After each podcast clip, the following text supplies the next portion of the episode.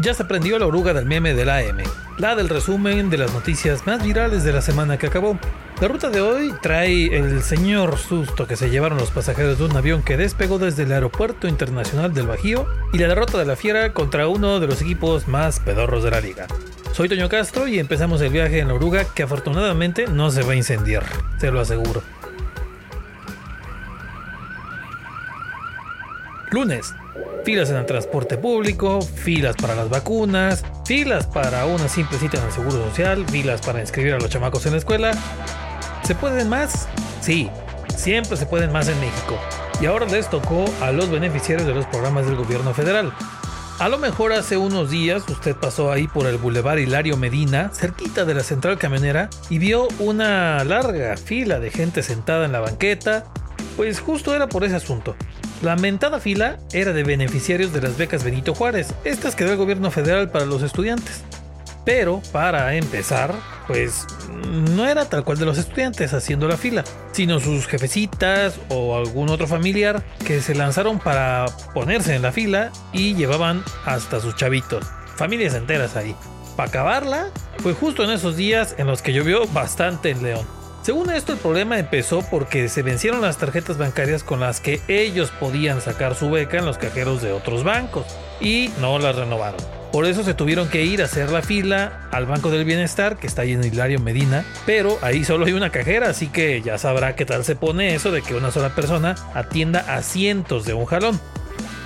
Después averiguamos que además hubo una página de Facebook que corrió un falso rumor de que si no iban por el apoyo ahí al banco físicamente, lo iban a perder. Eh, entonces por eso hubo las benditas filas que se hicieron afuera dos días ahí en plena calle la gente.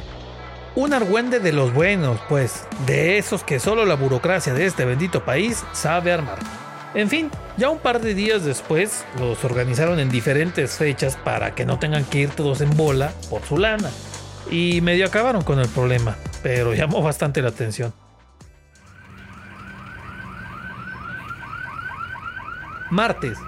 Y hay de todo en esta ciudad de casi 2 millones de habitantes, y mientras algunos esperaban el apoyo gubernamental soportando burocracia, lluvia y demás ahí en la calle, otros le andan buscando y como sea, ¿eh? Justo el martes se hizo más viral uno de esos casos, el de Don Mario.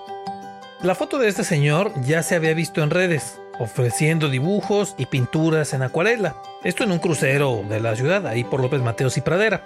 El dibujo era hecho por sus nietas. Es más, hubo usuarios que habían comprado uno de estos dibujos, lo ofrecieron en una subasta para darle el dinero a él. El martes se contó que sus nietas tienen 10, 12 y 13 años y han aprendido a dibujar y a pintar por uno de sus tíos. El padre de las niñas falleció hace cuatro años y la pensión que reciben no es suficiente para los gastos de ellas y su mamá. Entonces don Mario decidió salir a la calle para vender las obras que hacen sus nietas y así tener otros ingresos para alivianarse. La neta es que esta historia sí conmovió a mucha gente. Este señor echándole ganas para vender las obras que hacen unas pequeñas y mire que los dibujos no son nada malos, ¿eh? ya quisiéramos algunos poder hacer al menos la mitad de lo que hacen ellas. Don Mario, regálenos usted y sus nietas un poquito de ese corazonzote, ese talento y esas ganas, caray. Eso sí, ¿eh? La neta no está chido que la gente tenga que andar haciendo estas cosas para poder sobrevivir. Pero bueno, don Mario y sus nietas...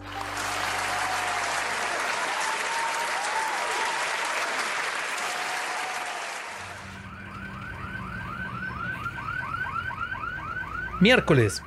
Eh, compa, eh, tu jefecita ya te trae en jabón con eso de que estudies mucho para que ganes bien, mijo. No le hagas caso, hombre, ya mejor vete enseñando a manejar un tráiler y... Sí, sí, oíste bien, un tráiler. Y bueno, dile que vas a ganar el triple de lana así. Si no te cree, platícale que el miércoles pasado se viralizó la nota en la que empresarios de Guanajuato confirmaron que a los operadores del transporte de carga les ofrecen hasta 35 mm, a 45 mil pesos al mes, mientras que el salario promedio de un profesionista aquí en Guanajuato, según datos del INEGI, es de 11 mil pesos mensuales. Pero, a pesar de que suena bastante atractivo, esto del sueldo, claro, faltan operadores. Y esto es porque la chamba no es tan sencilla como suena. La Cámara Nacional del Autotransporte de Carga mencionó que una de las razones de esta falta de operadores es, pues claro, la inseguridad que hay. Y a eso se le suma que falta dignificar este oficio en México y también que muchos operadores migran a Estados Unidos porque allá los salarios son todavía más altos. Pero mientras ese salario tres veces más alto que el de los profesionistas en promedio, pues sí le bajó la moral a más de uno. Así que déjense las desveladas fatales para los exámenes de la universidad y mejor ahórrenselas para darle con todo al tráiler. Nada, no, no, no es cierto, mentira. Simplemente prepárense para hacer bien lo que quieran hacer y ya, déjense de cosas. Y como se lo habíamos adelantado, no hubo gran evento para dar el grito de independencia en León. El asunto solo quedó en algo ahí transmitido a través de redes y por televisión, y el centro histórico de verdad lució bastante raro para ser un 15 de septiembre. Solo algunos peatones por ahí paseando con sombreros o vestidos de charamuscas y estas cosas por el estilo, pero totalmente apagado el centro histórico. Bueno, eso en el centro, ¿eh? Porque en las colonias de la orilla de la ciudad, nah, hombre, parecía zona de guerra. Protección Civil clarito había mencionado que estaba prohibido la venta y quema de pirotecnia y la banda pues ya saben. Que compremos hartos cohetes y los tronemos, dicen. Viva México. Viva México. Ya sabemos. Jueves. Si usted es de los que extraña el Festival Internacional de Globo, le tengo una buena noticia. Si usted es de los que lo aborrece, y vaya que son muchos, le tengo una para que se retuerza del coraje. Bueno, en realidad serían dos para cada quien. Primera, el festival definitivamente se va a hacer, aún no se define en qué lugar, pero de que se hará, con todo y conciertos y con acceso al público, se va a hacer. Y la segunda es que estará Alejandro Fernández en el concierto principal, el que hacen los domingos. El jueves se movió bastante la noticia de que algunos portales de internet habían publicado que el potrillo va a estar en el Festival del Globo. Ya de rato también en la página oficial del hijo de Chente se añadió esa fecha del 14 de noviembre. Básicamente será el regreso del formato normal del festival. Bueno, según esto va a haber algunas restricciones, todavía no han dicho bien cuáles. Pero esto es porque va a festejar su 20 aniversario. ¡Miren el tamaño de esos huevos! Entonces, ¿usted sí cree que estará libre de COVID? Ok. Viernes. Por si no teníamos suficiente en Guanajuato con descuartizados en las calles, inundaciones, ruidos en la tierra y temblores, otro de esos hechos que están en nuestras pesadillas más gachas se vio ese viernes en el cielo. Un avión con una turbina en llamas, así volando en los cielos. Era un avión de Viva Aerobús que despegó del Aeropuerto Internacional del Bajío a las 7.14 de la mañana y iba con rumbo a Tijuana.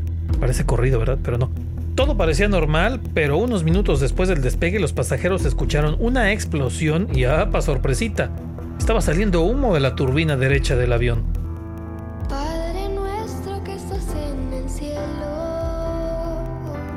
Un pasajero tomó un video y verdaderamente parece ser una salida de película de miedo o una de esas cosas bien gachas que algunos nos hemos imaginado al subir a un avión.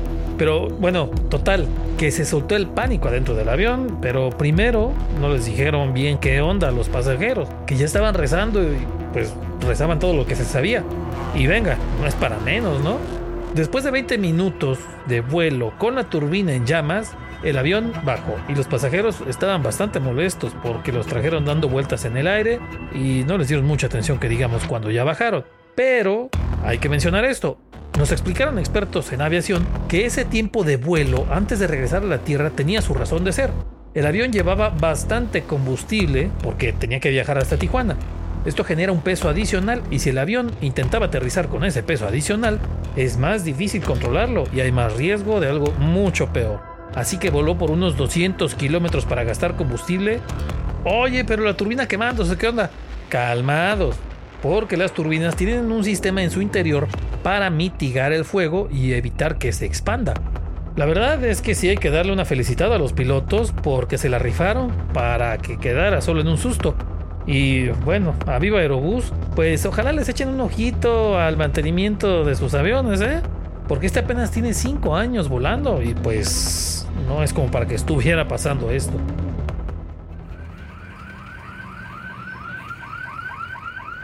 Sábado.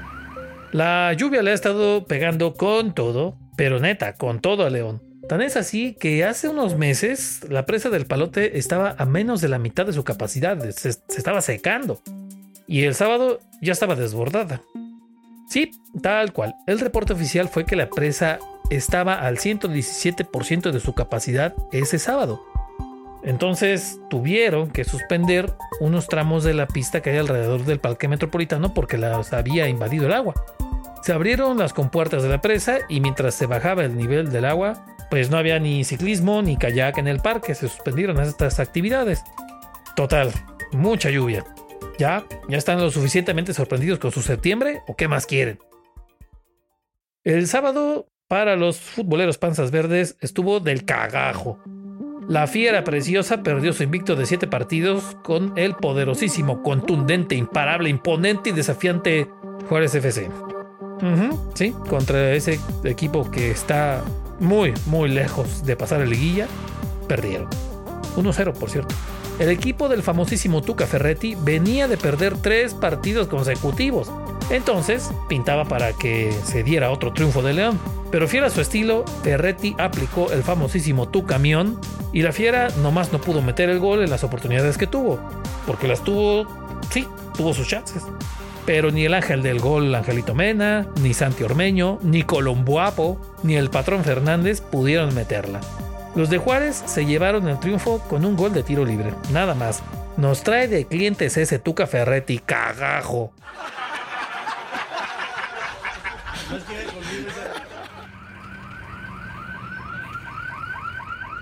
Domingo. Ese día es muy probable que hayan visto una columna de humo negro en la zona de la salida San Felipe, allá por los castillos. Fue un incendio de una bodega de una fábrica de suelas de zapato que está en la colonia de San Javier, allá en la zona norte de la ciudad. Y más o menos fue por ahí de las 4.30 de la tarde que se empezó a ver bastante humo y se veía desde casi cualquier punto de la ciudad. Y si andaba con la duda, pues sí, eso fue lo que lo causó. Afortunadamente no había gente en el lugar, así que quedó solo en el susto y lo material. Y bueno, claro, la impresión de ver esas columnas de humo que ya sabemos que es de algo muy lamentable. En fin.